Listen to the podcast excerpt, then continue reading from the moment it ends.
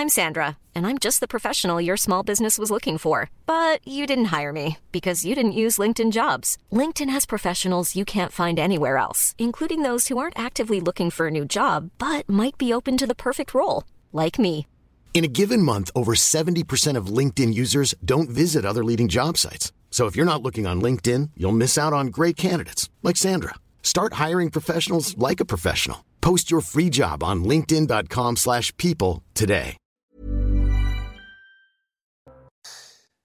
Bonjour à tous et bienvenue à l'heure des pros ce matin. Vouloir lutter contre l'immigration, mettre au cœur de son programme la sécurité, être conservateur sur les sujets de société et libéral sur les dossiers de l'économie, être enfin catholique suffit à être qualifié dans l'espace médiatique de personnalité d'extrême droite, voire de post-fasciste, de néo-fasciste et de toutes les amabilités qui accompagnent ceux qui défendent ces thèmes. J'ai écouté les radios ce matin et j'ai compris que les héritiers de Mussolini étaient au pouvoir. Pendant ce temps, Ursula von der Leyen, grande prêtresse de la morale européenne, chef des petits hommes gris de Maastricht et de ses échecs depuis 30 ans, explique que l'Union européenne a les moyens de mettre au pas cette Italie si les Italiens n'ont pas voté comme Madame von der Leyen le souhaite. Il y a quelques jours, elle expliquait qu'un cessez-le-feu n'était pas envisageable en Ukraine. Rappelons que Madame von der Leyen n'a aucun mandat électif, qu'elle est présidente de la Commission européenne et que son arrogance, sa suffisance, son impuissance nourrissent la colère des peuples qui n'entendent pas qu'on leur dise comment ils doivent penser, comment ils doivent voter, comment ils doivent agir. Et le plus incroyable est qu'aucun chef de l'État ne commande à Madame von der Leyen de rester à sa place. Triste époque, il est 9h, Audrey Berthaud. La réforme des retraites pour Elisabeth Borne, invitée de BFM et RMC ce matin. Il faut que davantage de seniors travaillent. Pour cela, la Première ministre plaide donc pour un décalage progressif de l'âge effectif de départ à la retraite en tenant compte des situations de chacun. La réforme des retraites est prioritaire selon elle. On décidera d'ici la fin de la semaine, a-t-elle dit donc ce matin. Julien Bayou, accusé de harcèlement moral par son ex-compagne, a annoncé sa démission de son poste de secrétaire national d'Europe Écologie Verts ainsi que de la présidence du groupe écologiste à l'Assemblée nationale. Il dénonce une situation intenable dans un communiqué. Enfin, les Bleus se sont inclinés hier soir 2-0 face au Danemark. C'était leur dernier match avant la Coupe du Monde au Qatar en novembre prochain où ils recroiseront les Danois. Un score qui ne rassure pas. Depuis le mois de juin, les Bleus comptabilisent 5 défaites et seulement une victoire. Je salue Philippe Bilger, Yann Moix, Gérard Leclerc, Jacques Seguela qui est là et Michel Onfray que vous connaissez et euh, dont on pourra parler du livre tout à l'heure euh, qui euh, va bien dans l'époque. L'un des nombreux livres, je ne sais combien vous en avez publié cette année, Puissance et décadence. Mais on va parler évidemment de Giorgia Meloni. Ce qui est intéressant d'abord, c'est son programme, de voir ce qu'elle propose. Ce qui est intéressant aussi, c'est de voir l'espace médiatique. J'ai écouté les radios et les télés ce matin, post-fascistes, néo-fascistes extrême droite, etc. J'allais dire toutes les amabilités qui vont dans ces cas-là. Une victoire. D'abord, c'est pas elle qui a gagné, c'est l'union des droites qui a gagné. La mise en perspective déjà sur tout ce que j'ai entendu est fausse. C'est pas elle qui a gagné, c'est l'union des droites. Oui, elle, elle fait Non, c'est d'abord elle qui gagne. Elle, elle fait 25% et l'union Oui, fait 40%. voilà, les autres, sont, euh, les autres reculent. Mais les autres reculent. C'est Il elle qui progresse. Non, il faut être Si vous me permettez, si l'union des droites a gagné les élections, toute seule, elle ne peut pas gouverner. Vrai ou pas? C'est vrai. Vrai. Bon, bah c'est tout. À partir du moment, c'est tout, mais c'est fini. À partir du moment où on dit l'extrême droite a gagné les élections en Italie, c'est faux. C'est l'union des droites et l'alliance qui a gagné, me semble-t-il. Oui, ce sont les électeurs aussi qui ont gagné. 64% sont allés voter. Oui. Mais bon, On n'avait jamais vu ça euh, en, en Italie. Euh, Alexis Vallée, voyons les ré- Alexis Vallée, voyons les résultats. Alexis Vallée, voyons les résultats et on en parle ensemble parce que c'est un sujet qui peut nous intéresser. C'est une victoire historique en Italie. Un parti post-fasciste, Fratelli d'Italia, se retrouve aux portes du pouvoir avec 22 à 26% de suffrages. Ses partenaires de la coalition de droite suivent la marche. La Ligue de Matteo Salvini comptabilise entre 8,5 et 12,5% Forza Italia de Silvio Berlusconi entre 6 et 8% Au total, cette alliance récolterait près de 43% des voix. Des résultats qui leur assurent la majorité absolue des sièges, aussi bien à la Chambre des députés qu'au Sénat. C'est sûrement pour beaucoup de monde une nuit de fierté, une nuit de récompense, une nuit de larmes, d'embrassades, de rêves et de mémoire. Le taux de participation, lui, reste élevé, 64,07%. À présent, la patronne de l'extrême droite italienne, Giorgia Meloni, ambitionne de devenir première ministre. Elle a assuré dans la soirée Nous gouvernerons pour tous les Italiens. On va écouter Giorgia Meloni. Après, vous allez pouvoir donner votre sentiment.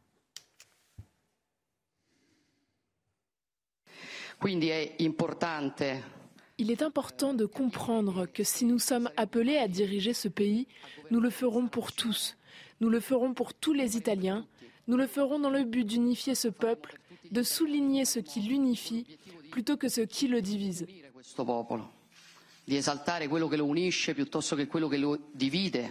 Moi, ce qui me frappe toujours, pourquoi ne présente-t-on pas Madame Mélanie pour ce qu'elle est, c'est-à-dire une conservatrice, voire une ultra-conservatrice, notamment sur les thèmes de société, et pourquoi la qualifie-t-on de néofasciste, post-fasciste ou d'extrême droite? Bah, Est-ce que quelqu'un pourrait me répondre à cette question Oui, je, vous réponds.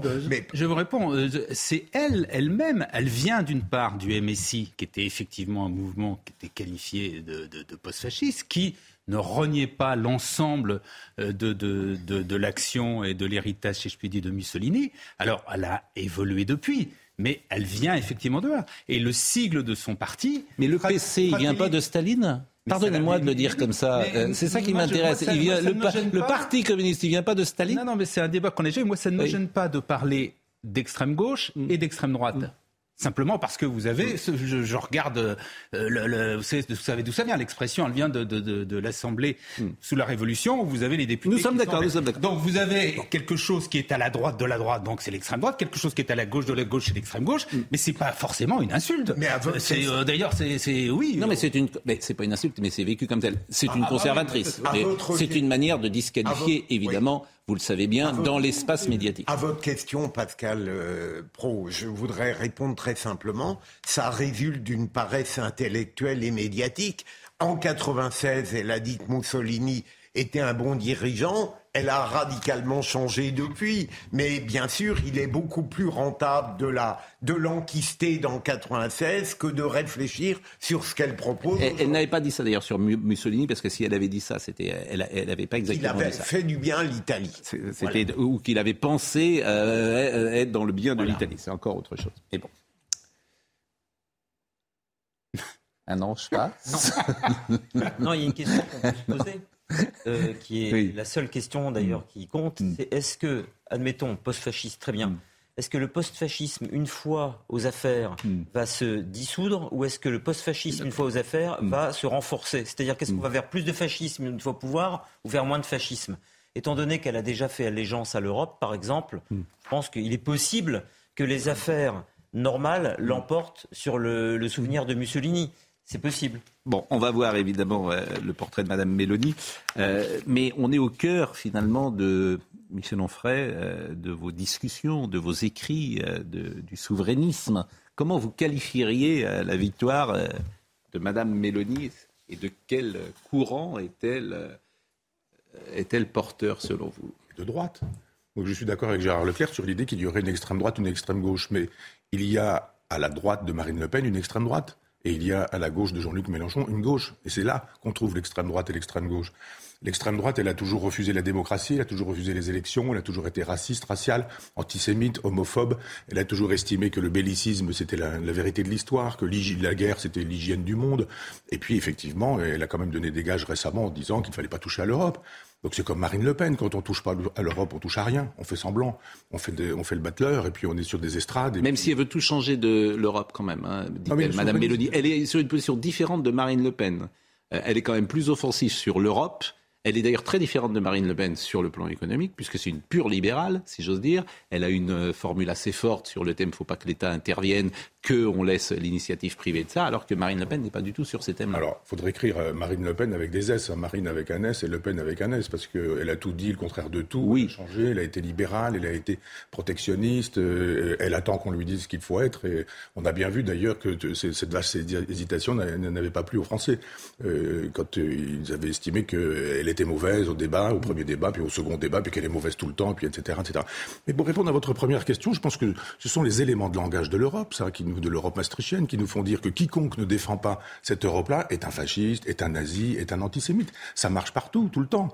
Le soir où Macron est élu au premier tour, il le sait bien la première fois qu'il est élu, donc le, le second tour, c'est les doigts dans le nez. Après, c'est juste le chiffre, quoi. Il s'en va où? À Oradour-sur-Glane. Et il s'en va au musée mémorial de la Shoah. C'est-à-dire, Marine Le Pen, c'est euh, Das Reich, c'est le massacre de... Entre les deux tours, c'est ce que vous écrivez d'ailleurs dans votre ben, livre. Ça, vous, citez cet exemple. Ne donnera pas tort. Il sait que la communication est essentielle mm. et que quand on donne ce genre d'informations entre les deux tours, mm. on n'envoie pas forcément un message subliminal, tellement c'est gros, mm. quoi. Donc, la, la, réponse à votre question, c'est qu'à chaque fois qu'on n'est pas pour cette Europe, on est un nazi. Hmm. Alors évidemment qu'elle elle, procède probablement du, du, du, MSI fasciste, mais s'il faut faire la liste de tout ce dont procèdent nos hommes politiques, je rappelle que Mélenchon vient euh, du, du, trotskisme. Vous avez fort bien dit que euh, le PC, c'est le pacte germano-soviétique. C'est quand même deux ans de collaboration avec euh, le nazisme. C'est quand même un antisémitisme forcené à cette époque-là. Et personne ne reproche à Fabien Roussel, et c'est tant mieux, le Parti communiste a changé. personne ne lui reproche le, le, le pacte germano-soviétique. Donc il y a des éléments de langage qui font que vous avez raison, et moi j'aurais pu signer votre édito, que le matin la radio, la télévision, dans les médias, on nous explique que le fascisme est à nos portes, alors que il n'y a rien à craindre. C'est juste quelqu'un qui a dit on touche pas l'Europe. Si on touche pas l'Europe, on touche à rien. C'est d'autant plus intéressant que l'Europe. Le philosophe préféré de ma femme. il a raison. Euh, la, communication est déterminante parce que ça a été une, hmm. euh, une, fulgurante ascension. Elle commence à 4%, et 4 ans après, elle est à 25%. Elle écrit un livre qui a un succès, 200 euh, 000 exemplaires, qui a un hmm. succès fou. Donc, euh, on en revient à la base même de la politique. Euh, une campagne, ça se prend d'assaut et ça se prend en communiquant. Hmm. D'autant plus intéressant, Pascal, que l'Europe s'est fondée contre le nazisme et contre le fascisme. Hmm. C'est comme s'il fallait s'injecter régulièrement des, doses de, néo-nazisme et de post-fascisme pour réitérer à l'infini le bien fondé de l'Europe. Hmm. Yann, je ne suis pas d'accord. Je ne pense pas que l'Europe de Maastricht se soit faite contre le fascisme et contre le nazisme. Non, mais l'héritage. Non, mais celle-ci, c'est pas la même. il y a, des, Europes. il y a des Europes de Napoléon, des Europes de Charlemagne, il y a des Europes d'Hitler, il y a des Europes de De Gaulle, il y a des, des Europes diverses et multiples. Et cette Europe, elle s'est faite contre les peuples. Et je rappelle que si on veut officiellement, bah, elles sont faites contre les peuples, mais les gens ont voté Maastricht. C'est ça qui est toujours compliqué. Bah, ils ont voté. on s'est fait. On peut dire on s'est fait avoir. Certains peut-être ne voteraient pas Maastricht. Le, peuple avait un revolver médiatique sur la tête quand même. Faut pas dire ça. Bah, bah écoutez, pas dire ça. connu. En 92, quiconque ne votait pas oui à Maastricht était justement un nazi, un fasciste. C'est pas vrai. Philippe Seguin n'était pas comme ça. Ça ben, c'est pas vrai. Philippe Seguin, il a fait quoi? Il a, il a retenu ses chevaux hein, quand il a fait ce débat avec. Il a retenu ses chevaux par élégance parce que le président Mitterrand était malade, par, pour plein de raisons, mais à l'arrivée, c'est 50-50, pardonnez-moi, en 92, vous pouvez... Eh ben 50-50, quand il y a une, une... Je vais vous dire, je suis même pas trop d'accord avec vous, je trouve qu'aujourd'hui... comme ça, 50% pour les gens qui ont, eu le courage de défendre leurs idées. Non, mais si vous me permettez, Michel Onfray, je pense qu'on a changé. C'est-à-dire que, à titre personnel, moi j'ai voté Maastricht. Et euh, je, on croyait plus... Vous recommenceriez? Ça, je ne sais pas. Mais on, croyait, on croyait davantage à cette période-là à l'Europe, et nous n'avons pas vu ce que annonçait d'ailleurs Philippe Séguin, notamment la perte de souveraineté de la France. On ne l'a pas vu comme ça. On n'y croyait pas comme ça. Comment C'était le cœur de, de, Oui, mais on n'y croyait pas. Qu'est-ce que vous voulez que je dise comme ça On n'entendait pas euh, sans doute cela. Et on voit. Je trouve qu'aujourd'hui, on s'est radicalisé par rapport à cette période-là, me semble-t-il. À cause du mot Pascal, parce qu'on essaye de nous vendre un fédéralisme euh, déguisé, à peine déguisé.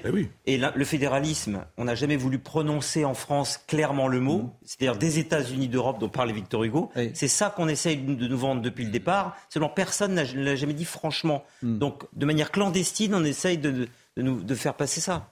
Et les Français sont. On n'était pas dans le même état d'esprit, me semble-t-il. Philippe, euh, on il me semble hein, qu'on n'était pas dans le même. Philippe Seguin avait. Il y a beaucoup de gens de droite qui ont voté à l'époque Maastricht. Philippe Seguin avait tout annoncé dans son discours de deux heures, mais je voudrais demander, si vous le permettez, Pascal, à Michel Onfray, est-ce que ça veut dire que si on n'est pas contre l'Europe maastrichtienne, on ne peut pas mettre en œuvre une politique efficace?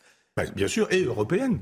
Mais... L'élément de langage consiste à dire aujourd'hui que si on est contre l'Europe maastrichtienne, on est contre l'Europe. Oui. C'est l'élément de langage. Je suis d'accord avec Moi, je ne connais aucun personne, je ne connais personne qui soit contre l'Europe. Personne. Quelqu'un qui dirait l'Europe, j'en veux pas. Tout le monde est pour l'Europe. Simplement, l'idée de dire si vous êtes contre la formule libérale de l'Europe, vous êtes contre toute forme d'Europe. C'est faux. Tout le monde est européen. Et c'est fort heureux. Euh, et c'est ce que dit Yann. on veut quoi? Est-ce qu'on veut vraiment une Europe fédérale? Parce que quand on, l'élément de langage de, Victor Hugo, les fameux États-Unis d'Europe, etc., il faut quand même lire pas seulement la phrase. Ce que nous dit Victor Hugo, c'est qu'il faut une espèce de grande puissance pour aller foutre sur la tête des, Arabes, des Africains, de ces gens qui sont des barbares et que nous allons domestiquer et, politiser. C'est quand même ça que dit Victor Hugo avec ces fameux États-Unis d'Amérique. Donc il y a un moment donné... États-Unis d'Europe. D'Europe, pardon, oui. Le lapsus s'est imposé. et, donc, a un moment donné où si on fait vraiment l'histoire de l'Europe, on voit que... La guerre d'Ukraine va aussi remettre les pendules de l'Europe à l'heure. Hein. Mais c'est aussi ce qui se passe en. Dites-moi, vous avez, vous avez tourné Qu'est-ce qui se passe, euh, Jacques? Vous, êtes, euh, vous avez quitté le camp maastrichtien? Non, non, non. Vous m'étonnez. On peut quand même s'exprimer sans chaque fois être ramené. Bon, voyons un portrait de Giorgia Meloni et voyons son programme, parce que moi, ça m'intéresse beaucoup. J'ai dit tout à l'heure vouloir lutter contre l'immigration, mettre au cœur de son programme la sécurité, ce qui est vrai. Alors c'est vrai qu'elle est très conservatrice, notamment sur les sujets, euh, mais on déforme aussi. Elle n'est pas contre l'avortement. C'est pas ce qu'elle dit. Elle a dit qu'elle ne reviendrait pas là-dessus. Mais tout est déformé dans l'espace médiatique. Elle n'a pas dit je vais revenir sur les lois euh, sur l'avortement. Non, mais elle a dit que le réchauffement climatique, c'est un canular, par exemple. Non, mais par exemple. Non, mais il y a des choses qu'elle a dit qui, sont, qui sentent plus mauvais. Personne ne peut contester le, réchauffement climatique, mais convenez que l'origine du réchauffement climatique, le, la discussion commence. On a le droit quand même. On a tous les droits. On a le droit de considérer que tu lis Emmanuel euh, le roi la, la son euh, mille ans de climat euh, d'histoire, il y a eu des changements climatiques sur les mille dernières années. L'homme à ce moment-là n'était pas le responsable. On peut mettre en place quand même des arguments. Est-ce qu'on a le droit simplement de parler de ça? Heureusement qu'on a le droit. Oui, il n'y a pas une vérité. Pas sûr. Pas sûr. Pas sûr. Alors voyons le portrait de Giorgia Meloni. Nous, on s'octroie le droit ici de. de, Mais, mais, parce qu'effectivement, dès que tu, tu dis cette phrase-là, climato-sceptique. Climato-sceptique, voilà. C'est fini, quoi. Dans l'espace médiatique. Hein. langage. Dans les, dans les, dans l'espace médiatique. Parce que les gens, ils pensent pas du tout comme ça. Mais dans l'espace médiatique, oui. Euh, Sandra Chiyumbo, portrait de Giorgia Meloni. À 45 ans seulement, Giorgia Meloni est en passe de marquer l'histoire de son pays. Cette Romaine, dirigeante de Fratelli d'Italia, défend une vision très conservatrice. Elle a 15 ans lorsqu'elle s'engage en politique et rejoint le mouvement social italien, une formation fondée par des partisans de Benito Mussolini. C'est au sein de cette organisation que Giorgia Meloni va construire sa carrière en politique. Une prise de position à l'opposé de son père communiste, dont elle sera séparée à l'adolescence. Ses valeurs centrales, Dieu, la famille et la patrie. En 1998, elle obtient un premier mandat de conseillère de la province de Rome. Quelques années plus tard, à moins de 30 ans, elle est désignée à la vice-présidence de la Chambre. Il faudra attendre 2008 pour assister à son ascension, un poste de ministre de la Jeunesse du gouvernement de Silvio Berlusconi. En 2012, elle crée son parti Fratelli d'Italia. Il rencontrera des débuts timides, 4% en législative de 2018 contre plus de 25% quatre ans plus tard. Soutenue par ses deux alliés, Matteo Salvini et Silvio Berlusconi, Giorgia Meloni pourrait devenir la prochaine chef du gouvernement italien et la première femme à occuper ce poste. Ce qui est intéressant, évidemment, c'est d'examiner son programme à froid, si j'ose dire, et de voir d'abord s'il est intéressant, son programme, et puis d'essayer de l'identifier politiquement. Mais se dire aussi que c'est la première femme première, qui va être première ministre en Italie. Ça aussi, c'est une date. Hein. Dans un pays qui est quand même plutôt macho. Oui. Euh, comme nous. C'est indiscutable. Comme nous. Comme nous. Post-machiste. Le, programme de Mme Mélanie avec Alexis Vallée, ça, ça m'intéresse en revanche. C'est un programme aux valeurs conservatrices que propose Giorgia Meloni. Les questions de libertés individuelles et d'identité nationale sont au centre de ses préoccupations. Sa campagne, marquée par la devise Dieu, patrie et famille, met en avant une civilisation fondée sur les valeurs chrétiennes. Elle refuse par exemple l'adoption d'enfants par des couples homosexuels et propose d'accrocher un crucifix au mur des écoles. Si vous vous sentez offensé par le crucifix, ce n'est pas ici que vous devez vivre. Nous nous battrons contre l'islamisation de l'Europe parce que nous n'avons aucune intention de devenir un continent musulman. Face à une Europe en crise, Giorgia Meloni préfère placer les intérêts nationaux devant l'unité des 27. Si sortir de l'euro ne fait plus partie de son programme, elle entend changer de ton face aux institutions. En Europe, ils sont tous inquiets de voir Meloni au gouvernement, mais ils disent ce qui va se passer. Je vous le dis, ce qui va se passer, la fête est finie. Les partis de droite se sont aussi engagés à réduire les impôts, augmenter le taux de natalité via une protection de l'emploi pour les jeunes mères, ou encore continuer à soutenir l'Ukraine contre la Russie. Est-ce que c'est un programme euh, l'extrême droite que de vouloir, c'est pourquoi pas des crucifix dans un pays quand même. c'est un programme.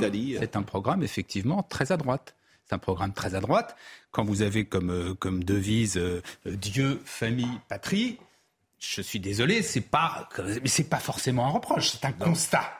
C'est un constat, c'est pas un slogan euh, de gauche. Quand elle dit qu'elle veut mettre des crucifix dans les la écoles, famille, par exemple, la famille, elle est à droite, elle n'est pas à gauche. Vous savez, mais moi, je vous pose des questions claires. la famille, tout dépend par exemple, de défendre la patrie et défendre la famille. C'est qu'il y a un débat autour de la famille. défendre la famille et la patrie, c'est une notion de gauche ou de droite? C'est ça que je comprends pas. Je voudrais comprendre. Bon, il y a déjà historiquement, vous savez que la famille, euh, Dieu, famille, patrie, ça rappelle quand même que vous le vouliez ou non, non euh, travail, famille, patrie. Deuxièmement, la famille, tout dépend de ce que vous entendez. Travail, non, mais c'est des notions de gauche. C'est ça que je vous pose. Est-ce que la famille est une notion de droite C'est une notion de droite, en une notion, de gauche. Mais, même, Gérard, je, vois bien que vous êtes ennuyé parce qu'en fait, la famille, c'est pas une notion de droite ou de gauche. Mais parce que on peut, on peut discuter à l'infini. et, la patrie non plus. Non, la bien sûr, la patrie, c'est même, c'est même ah, une. Au départ, c'est une notion de. Voilà, c'est la révolution. C'est Dieu. Ben voilà, c'est pour ça que. Dieu, non, non, mais Dieu, Alors, Dieu, vous avez raison. ça pose problème. Bien sûr, je prends des exemples. C'est pour ça que j'ai parlé que de la famille. Les crucifix dans les écoles, moi, ça me pose problème. Oui. L'affirmation des valeurs chrétiennes pour un pays qui normalement devrait quand même un État qui devrait être laïque, moi, ça me pose, ça me pose problème. Mais vous avez vu ce qui s'est passé en Angleterre. Je remarque parce que vous avez tout à l'heure, tous, il y a eu, hein, vous étiez tous euh, contre l'Europe de Maastricht, très bien. Je remarque simplement qu'elle dit elle-même qu'il est pas question de sortir de l'euro. Or, quel a été le point principal de Maastricht C'est l'euro. Donc déjà là, il y, a une petite contradiction. Philippe enfin, effectivement, elle est, libérale, ce que refuse euh, euh, notre ami. Euh, moi, le libéralisme économique, je ne considère pas ça comme, comme, une horreur, comme quelque chose d'épouvantable. Et quand, d'une façon, et pour terminer d'une façon simple, juste un mot, un mot. J'ai simplement dit tout à l'heure ce qui est une réalité qu'historiquement elle venait effectivement du post-fascisme. Moi, je jugerais sur pièce, c'est-à-dire qu'effectivement, c'est long. voilà. Mais, mais vous avez raison, Pascal, de montrer avec quelle ambiguïté on examine des notions qui devraient être universelles. Lorsqu'une femme vient parler, rend hommage à la famille et à la patrie, euh, il est complètement insensé de considérer que ces notions appartiennent à l'extrême droite. Enfin, euh, c'est une pensée conservatrice cohérente qui s'attache à célébrer euh, la patrie, qui s'attache à célébrer la famille. Et en ce qui me concerne, je ne serai pas du tout hostile à l'hommage rendu à la transcendance, quel que soit son visage. Mais ça devient extravagant, cette manière de considérer que la seule force légitime pour donner une définition de la droite ou de l'extrême droite, c'est la gauche. Il y a un passage que j'ai adoré dans votre livre, euh, euh, Puissance et décadence, Michel Onfray, c'est celui-là. Ce qu'il advient à cette heure entre les États-Unis la Russie qui s'affrontent sur le terrain ukrainien témoigne désormais que l'Europe c'est la guerre. Contrairement à la jurisprudence mitterrandienne selon laquelle le nationalisme, c'est la guerre. On peut désormais affirmer le nationalisme, c'est la paix, et ce par résistance aux impérialismes. À cet effet, il est singulier de voir les contempteurs des nations, BHL, Minck et Attali en tête, et tous les adhérents du parti unique maastrichtien, célébrer d'une seule voix la nation ukrainienne, le drapeau ukrainien, l'hymne ukrainien, le patriotisme ukrainien, l'armée ukrainienne, la nation ukrainienne, le territoire ukrainien, l'arsenal militaire ukrainien en un mot, le souverainisme ukrainien contre l'impérialisme russe qui s'oppose à l'impérialisme maastrichtien. Ah, le philosophe a du talent. Non, mais c'est pas du talent, mais surtout ce que vous dites, c'est vrai. On va faire la même chose. C'est-à-dire que c'est à, géométrie variable. C'est-à-dire qu'on on défend le souverainisme ukrainien, mais on attaque le souverainisme français. Oui. Ou israélien. Moi, je défends l'État israélien, j'étends l'État d'Israël, et je défends la possibilité pour Israël d'avoir un hymne, un drapeau, une politique souveraine, souverainiste, etc., etc. Je suis souverainiste pour tous les pays. Et c'est parce que les pays souverains euh, existent en tant que tels qu'ils peuvent fabriquer une Europe. Une Europe avec des pays souverains, ça a une autre, une autre allure.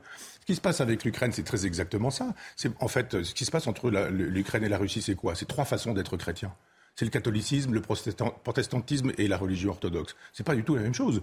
Il y a dans, le, protestantisme du Nord euh, une tolérance sur toutes les questions justement de, sociétales, comme on dira, c'est-à-dire le mariage homosexuel, etc., etc. Euh, on voit très bien qu'avec Mélanie, c'est un, catholicisme qui s'impose et pas du tout euh, une chrétienté très très romaine d'une certaine manière. Et c'est ça qui pour moi fait problème. C'est pas tant famille, famille patrie, parce, parce qu'effectivement on peut s'entendre là-dessus que Dieu. Dieu, c'est très exactement la question de la théocratie. Euh, la Révolution française, elle s'est faite pour, la, démocratie, le pouvoir du peuple, contre la théocratie, le pouvoir de Dieu. Parce que Dieu ne parle pas beaucoup, et quand Dieu parle, c'est toujours le clergé qui s'exprime.